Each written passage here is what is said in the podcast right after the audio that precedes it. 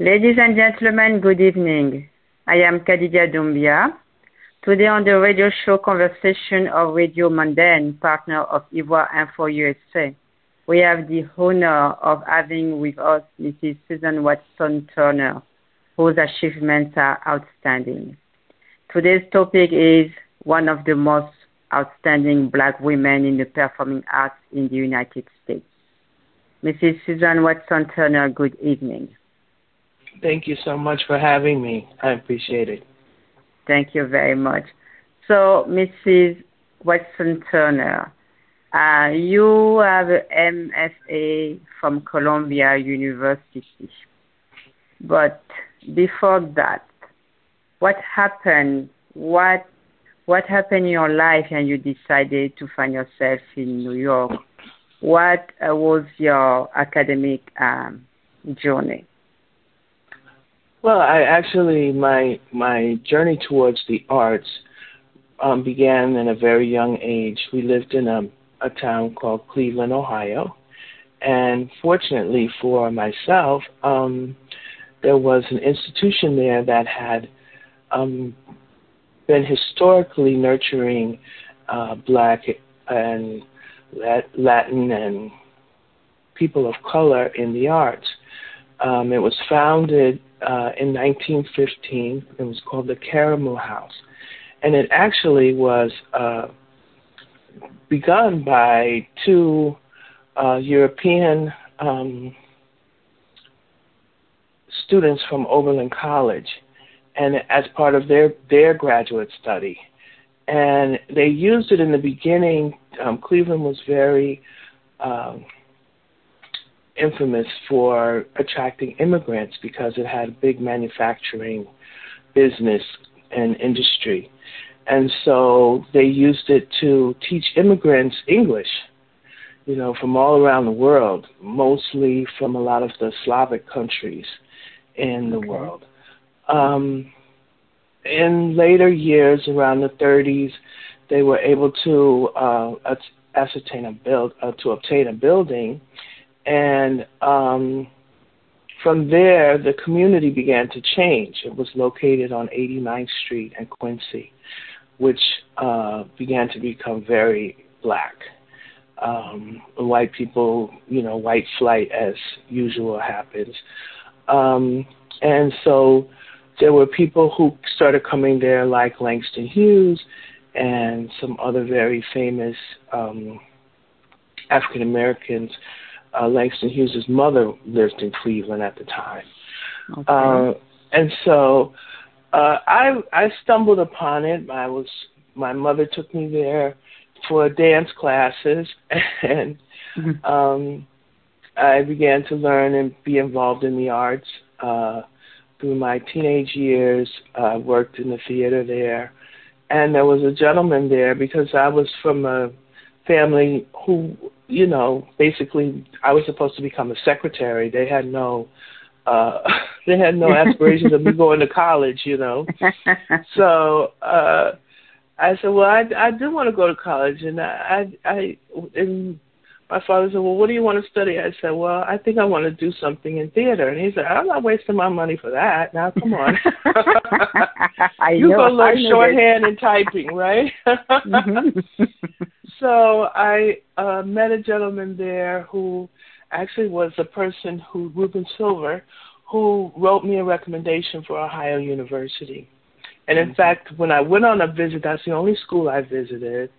Um, that's where I met Vanessa. I was telling you about Vanessa Bell Calloway.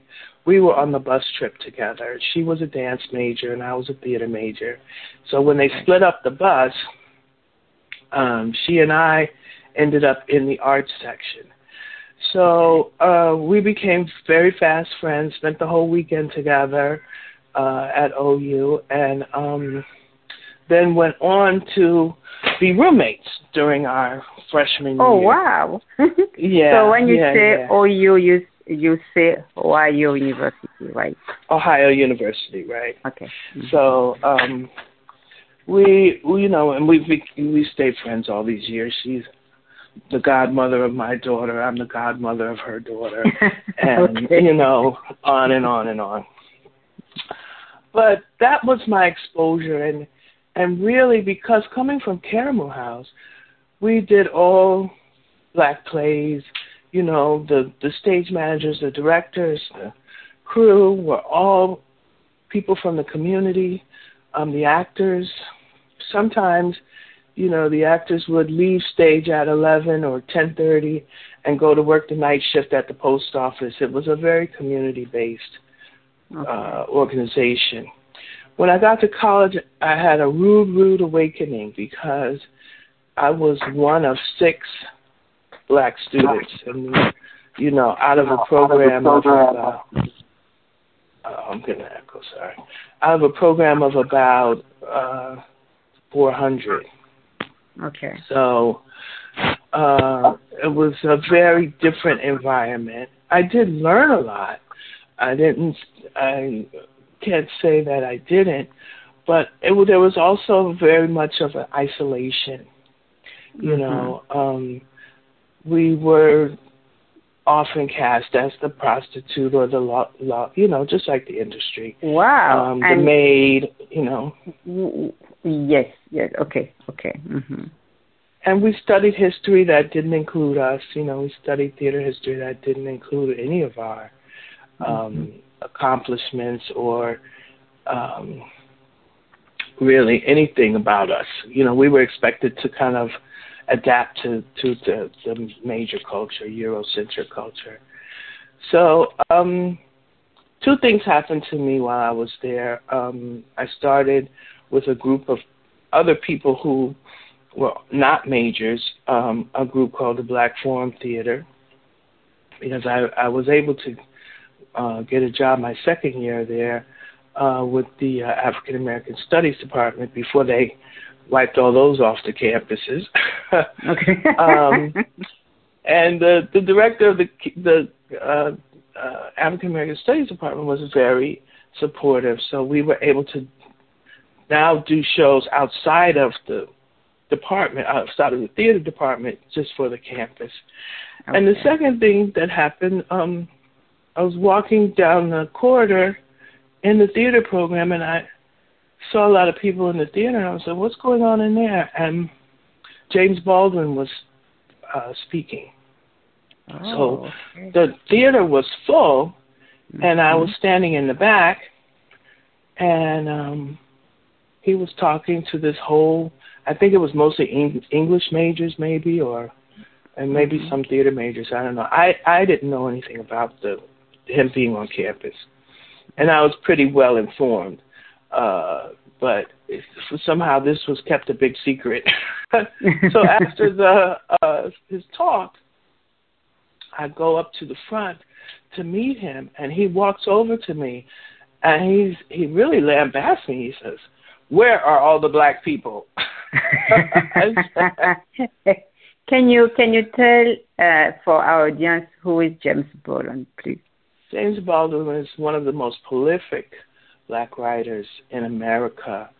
Um, he wrote several novels and he wrote three plays. In fact, I just published an article about him on the plays that he wrote um, for the theater because he wasn't a playwright particularly, but he was called upon to um, work with the civil rights uh, movement. And his way of doing it, he and Bayard Rustin and um, a few other people who were in the arts, uh, Lorraine Hansberry, who wrote Raisin in the Sun, got together and used the stage as a vehicle to, to kind of fuel the civil rights movement. But look him up, read my article, Why Theater, Mr. Baldwin. All right. he was he was very much um, a black act, act, activist in his mm-hmm. time, and um, he was very upset with me about where that there were no black.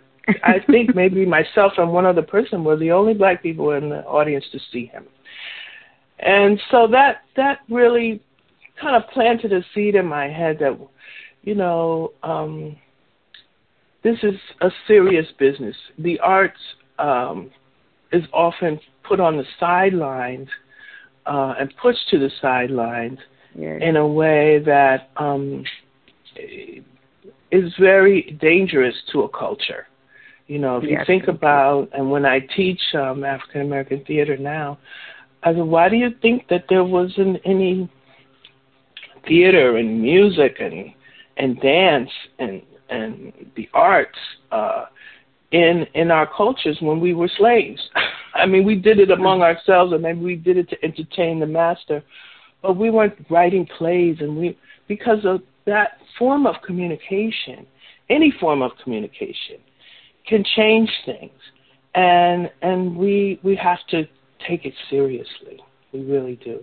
So if, the foundation I had in before I came to New York was uh, pretty significant, and then I when I left um, Ohio University, I went back to the Karamu House for a year and uh, worked there um, under um, a different administration, and um, the you know you're young and I like to hang out, so uh, I was sitting with a friend of mine and and I said, uh, yeah, I'm going to New York next year.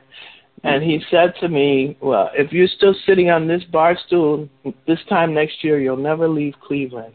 And that that lit, that really lit a fire under me. I think I went home that night and started looking up uh colleges in in New York so that I could come.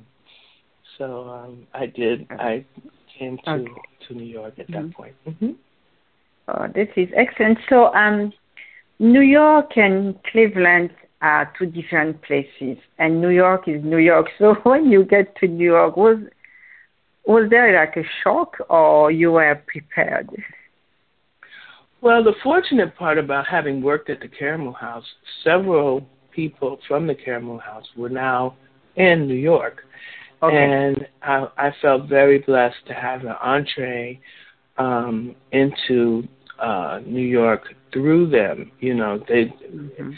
it was like call me when you get here. You know, if you Oh, need a couch to sleep on, blah blah. so um, it wasn't as rough as it could have been because New York Okay. was a different place then. In the in Mhm. the '80s, New York was still very, you know, seedy. It was before Disney came, and Mhm. you know, 42nd. Even though Broadway was Broadway, Okay. when you get to 42nd Street, it was a whole different story. You know, those theaters were mostly, you know, porno theaters and things like that. So you started to be very careful. I had to learn how to cross the street when I moved to New York. You, you know, I worked actually um, with a, a another Clevelander. Her name is Diane McIntyre. She had a, a dance company in New York at the time called Sounds in Motion, and I had been okay. I had been on the road with her uh, as an intern, and then um, then I was able to start working with the Negro Ensemble Company, which was became my kind of home base and that Yes. happened yeah, at the same time that I started at Columbia. But Okay. Columbia University was a different experience than my undergraduate experience. Um, they really, really embraced who I was. They wanted me there. I felt that, you know. Mhm. Um, the students were from all around the world. Um, they had a much broader cultural uh, understanding of theater and and that kind of thing. hmm So that that helped a lot, yes. So you you you mentioned the Negro Ensemble Company. So Yes. um, is it where you started uh, your Broadway adventure Yeah, that was my yeah that was my that was my home from there from the time I came to New York until I moved into academia. Uh, I Okay. I worked on several shows. I worked in several capacities. Um, I learned and sharpened my skills in the theater.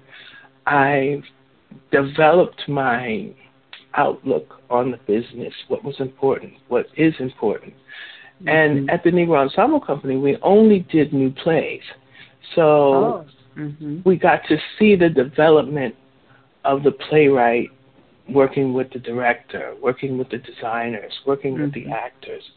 Uh, one of my favorite experiences there was um, working on a new play by Judy Ann Mason, who is now deceased. But um, she was, I was the person. She was in California, and um, the artistic director Douglas Turner Ward was directing her play, and um, I was in between. You know, she, Doug would give me notes to call up Judy, and Judy would give me notes to give to Doug, and it was kind of um, a very interesting experience, um, to say the least. And then they would, I'd have to deliver the the back, you know, back notes to each of them. Mm-hmm. And, mm-hmm.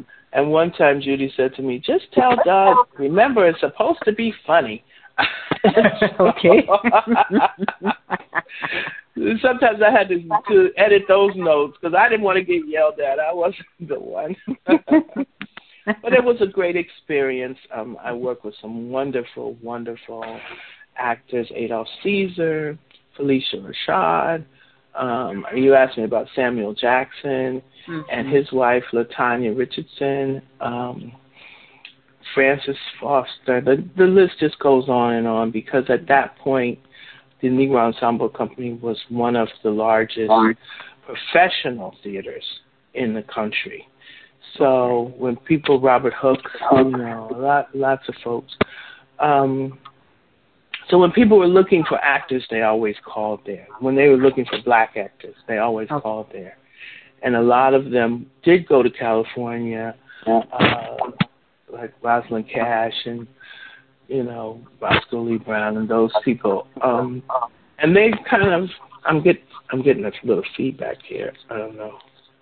Um, and those folks. You, uh, can you uh, uh, explain uh, what is uh, off Broadway theater? What does that mean for mm-hmm. people who are not from Broadway?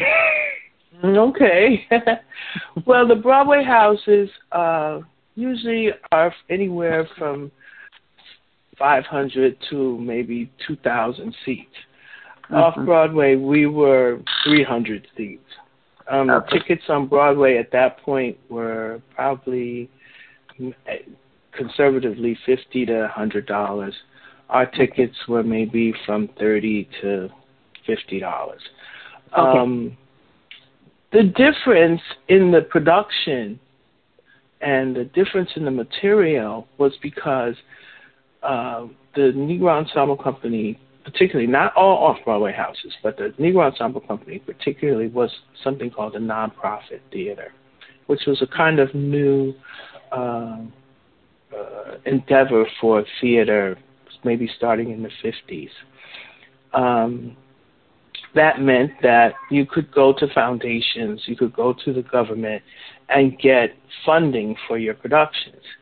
Okay. And in that way, you had a little more control over the kind of plays that you could do. When you go to Broadway, the basic um, motivation for raising money is to make money. So the type mm-hmm. of plays that you're going to see on Broadway, maybe not today because we can talk about that later. What's happening on Broadway today? But back then, and and most of the Broadway's history, is that theater is something to make money. So you okay. don't see on Broadway maybe some of the plays that you would see off Broadway. That's the okay. basic difference. Mm-hmm. Okay, all right, I understand. So um, mm-hmm. I think there was um, I don't know if you want to speak about it. Uh, an incident with Ward with this person? Right. Well, Douglas Turner Ward was one of the co-founders, and he mm-hmm. just recently passed this year, actually. Okay. Um, he he and two other gentlemen, uh, Gerald Krone and Robert Hooks, have worked together uh, in a couple of plays and endeavors. Um, they Robert Hooks and Douglas, I think, were both understudies uh, on Lorraine Hansberry's um, Raisin in the Sun. Okay. So um, they they founded the theater, and and Robert Hooks and Joe Krone stayed there for quite some time during the early days. I did get a chance to work with Gerald Krone as he was a the administrative manager at the time when I was hired actually. And um Robert Hooks had gone to develop uh, DC Black Rep in Washington D.C. Okay. So, um, but Douglas uh, was a journalist uh, by trade, but had started to be developed as a playwright when the company was founded. But he had a very, um, very distinct mission for the company, and it, it didn't have to do with uh, anything Broadway. In fact, Uh-oh, one of okay. the first plays one of the first plays they did was was a very successful play Mm-hmm. called uh, Ceremonies in Dark Old Men. And he refused to move the company to Broadway because he had seen that happen in Harlem uh, maybe 10, 15 years before Mhm. uh, with a piece called Anna Lucasta. And Anna Lucasta was a, a black adaptation of Anna Lucasta. And it was, you know, Sidney Poitier and Harry Belafonte and a lot of very prominent actors were in it. And it went on the road, and then the company broke up. So he didn't want to repeat that history. So his, you know, his philosophy about the company was that it was a different kind of place. It was a place that could nurture new work. It was a place that could be a home for actors when they went to California and came back, or you know, for playwrights when they went someplace else and came back. He was very, very um, adamant about that, and and the reason for that was because he cherished autonomy. He cherished the autonomy that he enjoyed and that we enjoyed at the company. We didn't have to do the musicals and the hoop hoop hoops kind of plays that were happening on Broadway, you know. And in Yeah. fact, a lot of the people who were working on Broadway who were making way more money than we were, you know, all wanted to work there. In fact, once I was doing some calls to managers, I mean to act, to agents about a few actors, and and one of them was Samuel Jackson, and um his agent said to me, "I don't know why he wants to work there because y'all don't pay no money." I, and I don't make no money, you know, because he was here and started working in different places. It was, y'all, you know, the little bit of money I you pay him, I can't even take my commission off of it. I'd be embarrassed. Mm-hmm. but, But I think actors- I think that people at one point, okay, they want to to make money, but at one point they really want to do the real thing, you know, to express themselves and to Right. really be actors. Because when you do something for the money, you direct what you're doing to make sure that it makes money. But when you are free of that, then you can just do the genuine thing. Well, he and his wife had that attitude from the very beginning. I mean, she was working more Broadway. I think she was doing for Color Girls a lot of the time when he was there. Uh, so they were making money, and that did become a Broadway show, but it got picked up by a white producer. So they were able to do that. Um, but he was, he and, and he's continued to, to uh, pick his work and choose his work very much like Cicely Tyson and some other people who bring their integrity into making money. I'm not saying that he's not making money and he's probably done some things he didn't want to do, Mhm. but he comes back and does things like the mountaintop and you know um some you know some other of his films that he's done you know particularly the banker and uh you can tell that the, this was work that he chose to do. You know they weren't big blockbusters but it was work that he wanted to do. And i think he got that seed not just from going to morehouse and i think his wife went to spelman but um from being at the negro ensemble company. Because he came back after doing some prominent films with spike lee and did plays still so they Okay. always he he always had that seed and and douglas he he i think i don't know he could smell your integrity i want to say Mhm. um he knew who was really uh would make the right choices and he and he planted that seed in us and and that that's what happened i basically it wasn't that i was violating that autonomy. But at the time when you're young and you don't recognize the ramifications of your actions and the and the long term impact of your actions, uh, that's where we had our disagreement. And okay. I was very, very busy. You know, the company had won the Pulitzer Prize and we were getting a lot of uh, attention. And I had um, been promoted to producing director. And I'd done an interview with, I hate to say this, but with one of, I won't name the, the, the periodical, but it was, it was a black paper. Mm, and okay. the person who did the interview, I was told later, really did not like him. So when she oh. interviewed me, she asked me a lot of questions and she had her tape recorder and all of that stuff. And then when the article came out, it was really horrific. I mean, it was now that I look back on it, it was really she she used me to get to to okay. damage him.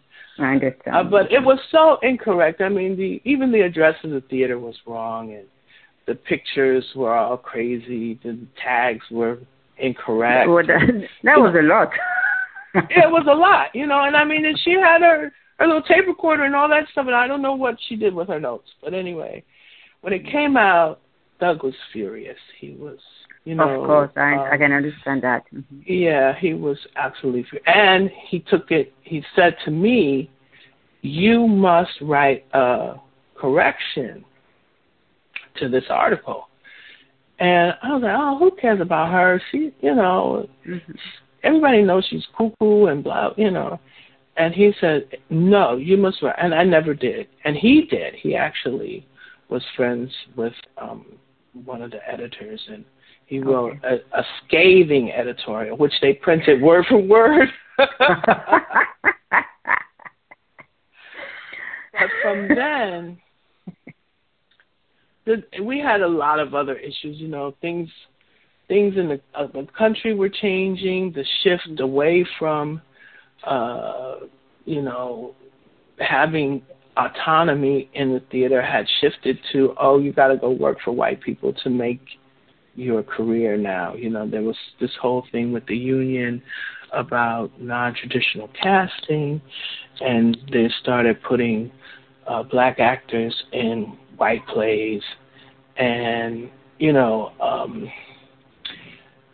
there was a big funding effort by Reader's Digest, uh, the Lila Wallace Fund, to supposedly integrate these major, what we call um, uh, LORT theaters, which were regional theaters all around the country, um, to integrate them. Because they had done a study and they found that, ironically, the Negro Ensemble Company had toured a soldier's play uh, to many of those theaters under our auspices. And they were very upset with him as well because everybody wanted a soldier's play to go to Broadway. And he said, no, we're going to keep it right here. And we're going to run it. And it ran for three years. And a, a lot of people were employed.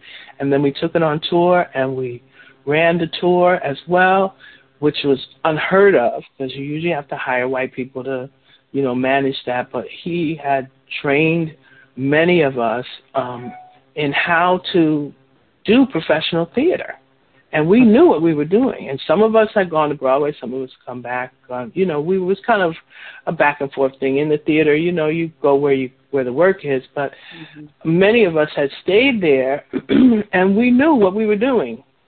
And so they did a study with the union and they found out that in all these big theaters like the Mark Taper in LA and the uh, I don't know what the arenas in Washington D.C. They had all counted in their diversity report. They had all counted these same 14 black actors as having diversified their seasons and it was the oh, same good. people. Mm-hmm. Yeah. Mm-hmm. So this is very um, good. They they started this. Well, that was a good thing, yes, but they started this thing called the non-traditional casting project. Um, Okay. Which was supposed to be more inclusive, you know, mm-hmm. um, in uh, hiring technicians and, and designers and all that kind of stuff. Well, the problem with that was that you, as the theater company, to get money from this fund, you could not have hired black people in those positions ever. Oh. So, in the reverse, at least from our perspective, um, these millions and millions of dollars were going to these theaters who were racist. yes, I understand the position. Yes, because secure, yeah. you know. Mm-hmm. So because um, lack of diversity, yeah. Right, right. Mm-hmm. So you were getting rewarded for being having a lack of diversity. The companies that had include been inclusive, like you look back at a company like the Karamu House, who actually always had a pretty diverse uh, company. Um, they couldn't get money from this fund because you know they had already hired black people and black designers and mm-hmm. and black directors. So uh, um, that particular movement started something that um, was very dangerous for the black theater. And it really cut into a lot of our funding because now the government sources that had previously been supporting us, they began to look at us differently. They began to say, well, why do we need a black theater? Why do we need black theater? Why don't you just go work for the theaters that already exist? Okay. And what is the point of it? So combined with that movement and, you know, the inaccuracy of that article and some other stresses on the company, um, you know, it, the theater, and then Reagan became president, and you know, Reaganomics, and all the whole shift in the business uh, was very detrimental to black theater. Back then, when I came to New York, there were probably maybe 30 companies in New York City, and in the country there were upwards of three, four hundred black theaters. By the mid 90s, uh, it was quite diminished. You know, oh, um, the funding wow. dried up. Mm, uh, things so, happened, you know. Is it when you decided to to go to the academics to go and teach in college. That Actually, was when the transition started. Well, I stayed in it for quite some time. We we we fought for a lot of the companies that are still here, like the Negro Ensemble Company, New Federal Theater, Black Spectrum Theater, St. Louis mm-hmm. Black Rep. There were some of us who really stayed in the trenches. We, you know, pulled back, did what we could, found alternate. There was a a gentleman named Reginald Lewis who used to send us money on Christmas Eve, knowing that we, had, I mean, had significant money. This first gift came to the box office uh, for twenty five thousand dollars on like two days before Christmas, and we were like, whoa! And it was an anonymous donation the first time he did it. Then he called us in, and you know, so there was there was still people who supported the company, but um, yes, I I started feeling you know, I got married, I had a family. You start feeling that, uh, I don't know how this theater thing is going to work out too well. And fortunately, um, I, there was a gentleman at Columbia when I was there. Uh, his name was Howard Stein, and he said to me, "Get your master's. You never know when it will come into play." I I only went to Columbia as a way out of Cleveland, you know, I felt like it was, you know, it was a legitimate, there was a legitimate exit, you know, mm-hmm. uh, mm-hmm. that my parents could kind of swallow. They didn't like it, but they kind of swallowed it. But uh, I, fin- you know, I, I did have my master's thanks to Howard, and um, I had started teaching a little bit around, but not full time. Okay. Uh, I got my first uh, full time position, actually, as a result of a board member from the Negro Ensemble Company, Dr. Uh, Brown, uh, who was already, he was the first black president in the city university system of, a, of one of the universities. And he also sat on our board, and I knew him. and um, the year of the 9/11. I had started working uh, in August of that year, and uh, you know 9/11 happened in September. So it was really a it was a godsend in, on one hand because fortunately for me, uh, the city university payroll never stopped, but for a lot of people, and especially in the arts, after 9/11, there was a big disruption in New York of funding and you know activity and and as you know as history has told us so um, that was my first year entering into um, the city university system Okay. and it was quite interesting well, that, that, that, that, was another world, you know. It was Mhm. quite different. So, yeah uh, uh, my, my question would be um, teaching was uh, new without being new to you, right? Well, as a director, there's always a little amount of teaching, even when you work with Mhm. really good actors. Mhm. Um, there's still, I- I guess the, I I didn't really feel that it was a a hard transition because I have been directing, and you know, directors uh, you talk a lot, and Yes. they they they have to be able to articulate their vision and com, you know uh and they have to talk to the playwright. You know there's a lot of talking involved and and, and, and teaching is the same. I brought a lot to the classroom um from my experiences uh in the theater. The thing that was most uh i guess an abrupt change was the difference between being large and in charge and now you kind of have to uh jump through hoops you know uh Mhm. in academia. It it's really i'm still learning. In fact i'm i'm in the process right now of going up for full professor at my university now. And it's still a lot of jumping through hoops. You would think that someone who comes with new york times reviews and you know the kind of background that i have it should have been an open door but because i didn't know about administration of, Oh, of the university. I didn't know. I didn't know. I you know I didn't know how valuable those things were. I learned that over the years because I saw other people come in with nothing. you know, with coming from graduate school right into the classroom, and um, uh, it was it was quite abrupt. And then again, it brought me back to what Mr. Ward had said to me. You know, what goes on paper is so important. You know, you think while you're doing things, oh, wow, this is so important. But if you, nobody writes about it, it's not there. It disappears. Absolutely, it disappears. absolutely. It's like it doesn't exist.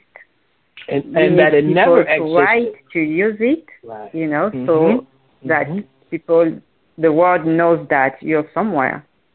Right, right, and all, and that's what's happened to a lot of our history. You know, I was watching um, the the black and white Colin Kaepernick special on Netflix, and it's there was a section in there that showed that Romare Bearden, had, who the the artist, had been a baseball player, and that they wanted him to pass for white to go and play for the majors, and he refused. But who ever heard that story? I had never heard that story. Mhm. I didn't even know he was a baseball player. You know, I know him as an artist. You know, as a painter. August Wilson loved his work, and you know we see his paintings all over. But I had never known that part of his of his history, and so when I got to academia, I realized how how crucial that was, and I began uh, writing about the black theater, uh, writing about uh, some of my accomplishments, not only mine but also others in the in the theater, um, and began publishing plays and and you know all of that kind of thing. Um, not only to gain tenure and and advance in the academy, but you understand that if it's not written down, it's not going to be there. In ten years, nobody will know. You know, a Soldier's Play won the Pulitzer, but Absolutely. they'll know that you know uh, it went to Broadway with a white company because they take time and make sure that it's written in the history that they put it in their magazines, they put it in their books. They, you know, one of one one uh, publisher that I met uh, during that time, I was in his, in a bookstore and I'm looking at this book and I'm like, wow, why? You know, one of the people who worked at the Negro Ensemble was a photographer named Bert Andrews, and he photographed so many Broadway and off Broadway plays. Um, he was actually a very good friend of Cicely Tyson. I'm listening to her biography now, and she talks about him. Okay. So I'm looking at his book, and I had a copy, but I was looking at his book, and I'm talking to the people in the bookstore, and I said, um, "Oh, how's this book selling?" And the lady says to me, "It's not." I said, "Why not?" She said, "Well, because we can't put it in the library." I said, why not? All these beautiful pictures, all this history. All this. She said, yeah, but they didn't do uh, index. Oh. I said, what? she said, yeah, because the libraries, you know, have to be able to catalog it in the library. And because there was no index referencing who was in the pictures and what production, they wouldn't buy it because they don't have any way to catalog it. And those are things that you learn in the academy. You know, mm-hmm. um, you learn how not only that, but the detail of publishing, the you know the the citations and the you know the references and the this and the that and it, and yes, it seems everything is important. Mm-hmm. Yes, it seems silly on one hand, but when you look at the overall, the whole ISBN and the volume one, two, three, six, nine, you you understand that if you're going to be in that system, you have to adhere to those rules.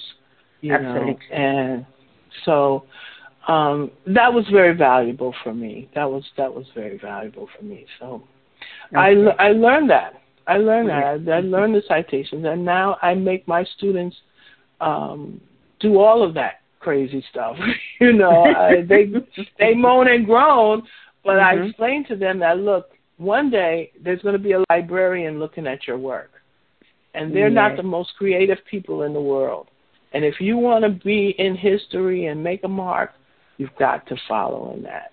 And now that we're into this whole digitization, it's even more crucial that mm-hmm. our work make you know make that make that transition. Yes. So I mm. I wanted to ask you about the black Antigone. Antigone, yes. Well, when I when I got to uh, Lehman College, I started at a place called Bronx Community College, um, and then I uh, two years later I transferred to Lehman College because Bronx Community did not have a theater program per se. I was teaching communications there. Okay. Um, I transferred to Lehman College, which is also part of the City University system. And the gentleman, who was a wonderful person, Patricio Lazunde, um, he said to me, Well, um, want you to direct a play. I'm like, Okay, sure. And I said, I do that in my sleep these days. So he said, Yeah, but I want you to direct Antigone. I said, Antigone, that's that's like a Greek play. What what am I going to do with that? And we and and basically uh, in the Bronx of New York, uh, most of our students were black, Latinx, you know, African. We have large African students, and um, I said, "What do you want me to do with Antigone with these students? They don't care about Sophocles and a million years ago." He said, "I know, but um, I want you to do it." So you know, again, you don't have, I, you know, at the Negro Ensemble Company, I could pick the plays I wanted to direct, right? But when yeah. you get to the academy, you gotta, you know, bend do what you ask. right. so uh, you know, I was like, okay, okay. So I began reading the play, and I had read it years ago, but it wasn't, you know, I I wasn't really interested in in those historic plays, but I started reading it again as a, with a directorial eye, and um, we started our production meetings, and I said, well, there's a there's a big controversy that's gone on for years uh, about Antigone. Was Antigone right or, you know, how do you determine when you break the law? How do you determine who's right and wrong? You know, she buried her brother against the laws of of of her rulers, who happened to be her uncle. Uncle. So um, all of our all of my staff was white, and when I told them that I was going to use the play as a demonstration of civil disobedience, which we had done in the civil rights movement and even today, uh, one of the one of the designers said, "How dare you? This is not a black Antigone. What are you, what are you talking about?" I'm like, "Excuse me, you know, the the lead of the play did turn out to be black, but he felt like my vision of the play was incorrect, and we had furious arguments. In fact, to the point where he almost walked off the production because he felt like I was distorting the the meaning of what Sophocles had to say. And I said, well, you don't, you haven't even done the research and history that I've that I'm bringing to this play because Antigone was a civil disobedient. Absolutely. You know, she was being yeah. So, so those kind of things, you know, cropped up, and and even now they call it the Black Antigone. Twenty years later, because that was the first play I did there. Uh, But okay. it was such a it was such a success that they allowed me to do. I'm still I'm getting this reverb again. Uh, they allowed me to do the Wiz, which um, had been on Broadway in the 70s, and um, the gentleman who was working on the marketing, he he came to me, and I, every every play we had to write a directorial statement for the program, and I had said how when I heard the Wiz as a in while I was in high school, that I really thought that finally a black a little black girl could be an ingenue. You know, um, so when he published the program, when he printed the program, he pulled up all of these reviews from the Wiz, which were horrible.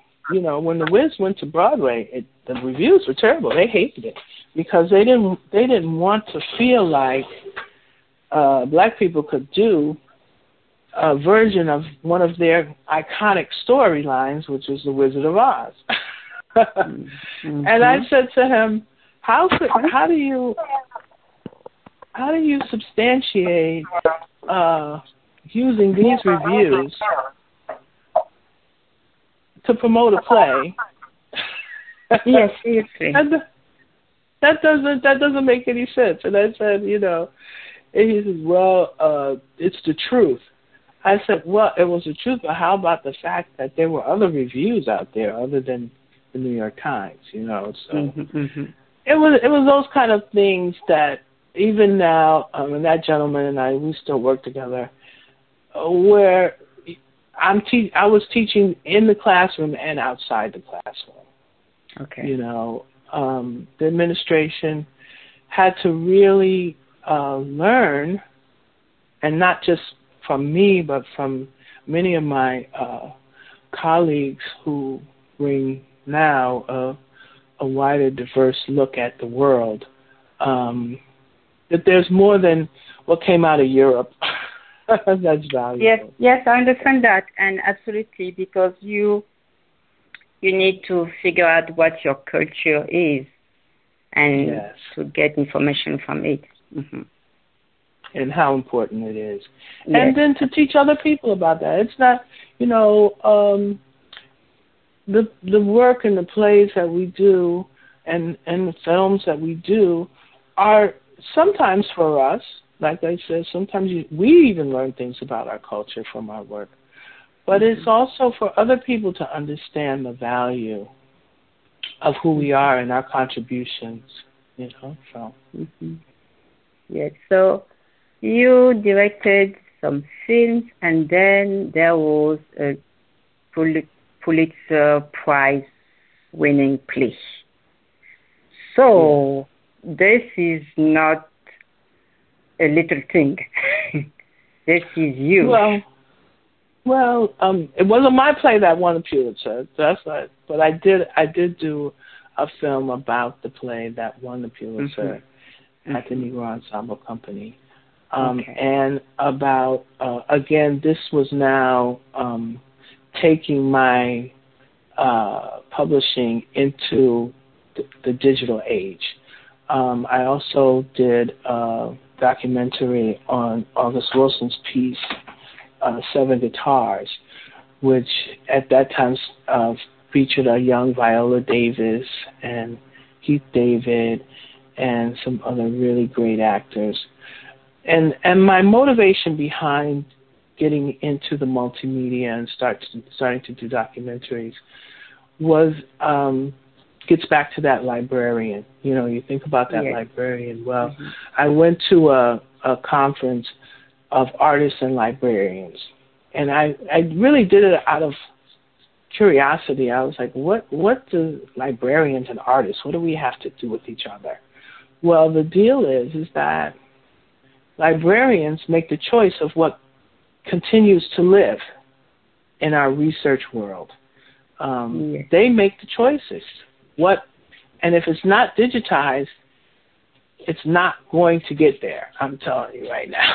mm-hmm. If it's not digital, it's not going to get there. It's going to end up in the basement somewhere and eventually get thrown out.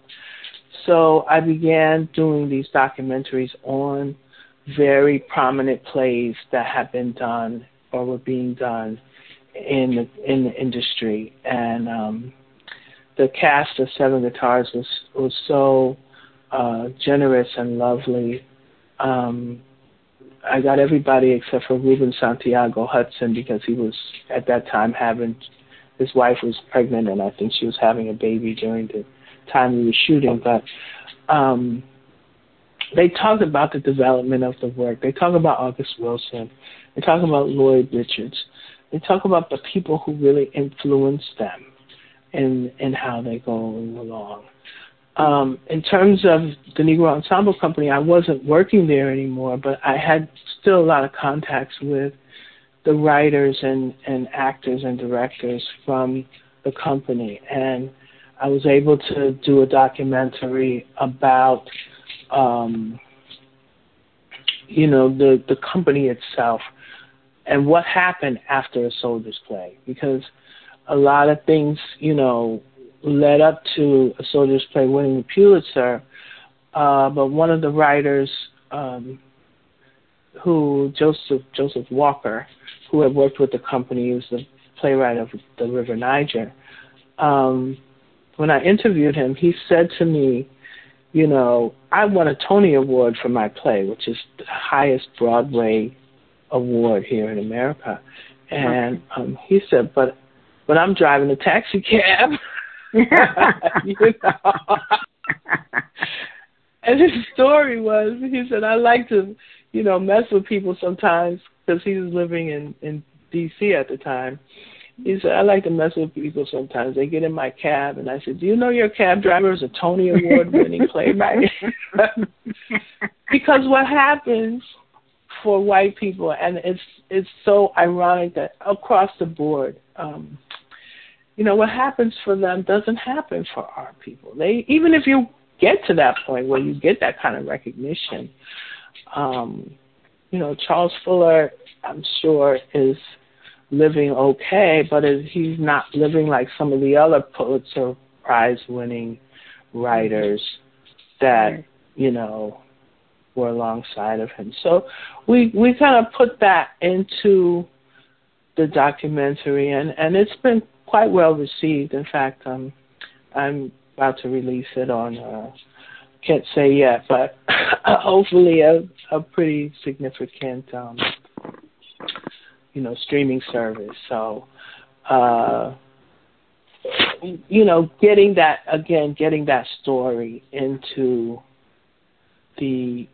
the mainstream is so so important, and it is, and mm-hmm.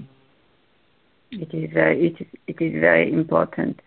So, um, you've been doing so many things. We we it will take us hours to speak about, but what is your vision for the next two years? Well, um, right now, uh, I am looking at a couple projects. I've started working with a company called We Belong Network, and uh, their mission is um, to do work that really chronicles the um, contributions of the veteran, the soldiers in America. Mm-hmm. And I I did a short called Buffalo Hero, which deals with the first, well, actually the last person who died in World War One was a black man, and the story that took him up. His name was Wayne Miner. Um, I, I, I was sitting in a, a waiting room, and uh, a lady said to me, um, uh, she was married to a Vietnam veteran, and she said to she was telling me the story of were in high school together, his high school sweetheart, and she said when he got drafted, I tried to buy a ticket to Vietnam, mm-hmm. and I thought about it, and I said, you wanted to go to Vietnam while they were fighting? She said, no, I just wanted to be with him. I had no idea. You know, she was in high school. She said, I had no idea, uh, you know, what was going on or whatever. And mm-hmm. everybody told her she was crazy. So, and then I thought about um, you know, what I was thinking about when when people were getting drafted to go to Vietnam, and of course, uh, my brother was able to get a educational relief from it, but there was a lot of people, a lot of um, men, particularly in our community, who could not get, you know, educational exemptions. And then what their experience was in the war. And even now, uh, you know, now I'm working with Afghanistan, Iraqi, you know, veterans, and um, we have a uh, relationship with the Veterans Hospital here, um, and we started chronicling some of their experiences. So we do historical look, you know, like the Buffalo Heroes from World War One. But if you go through and actually a soldier's play was took place during World War II. But if you go through, there's a lot of the stories of our black soldiers, and now uh, our female soldiers as well, that we don't even we're not even aware of. We we have no idea what kind of contributions and sacrifices and impact that war had on their lives and so we're, you know, I'm I'm working with them. Uh, I have a piece now called uh, Rapid Deployment, which is about a young woman who was deployed to Iraq. Uh, actually, she and her husband were going to go to Iraq together. They were supposed to enlist together, and at the last minute, he pulled out, and she was pregnant. She had the baby, but he, because he wouldn't go, she had to go that she went oh. on and enlisted, and what impact that had on her and her son, and and the whole, you know, um, you know, wars are very it's something that's been with us forever, but we don't real, you know, we we're so numb to the effects of it. I, I know I was, I and I feel like a lot of people when we show the film, we were in uh, Berlin uh, in before the pandemic, 2019 and there's a, a large um, group of American expats who left, you know, who were maybe stationed there or whatever, but stayed. And it's really amazing um, how that whole war syndrome that's been with us forever continues mm-hmm. to really impact the lives of people. So that's that's working on most recently, and uh, we're hoping to uh, have another piece called "Standing on the Shoulders," which is all about the the women in the military. Um, and there's a lot of them, a lot of people go through and have major, major accomplishments. I met this, I think it's a brigadier general. She was one of the first blacks to make it through that whole. You think academia is where is bad. when you get to the military, you really got to jump through hoops.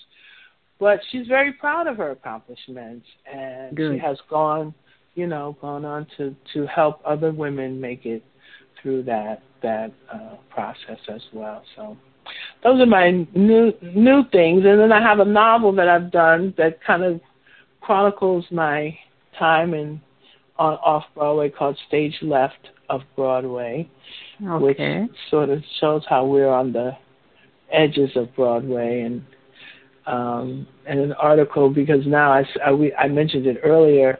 Uh, Broadway has probably the most black shows running at one time.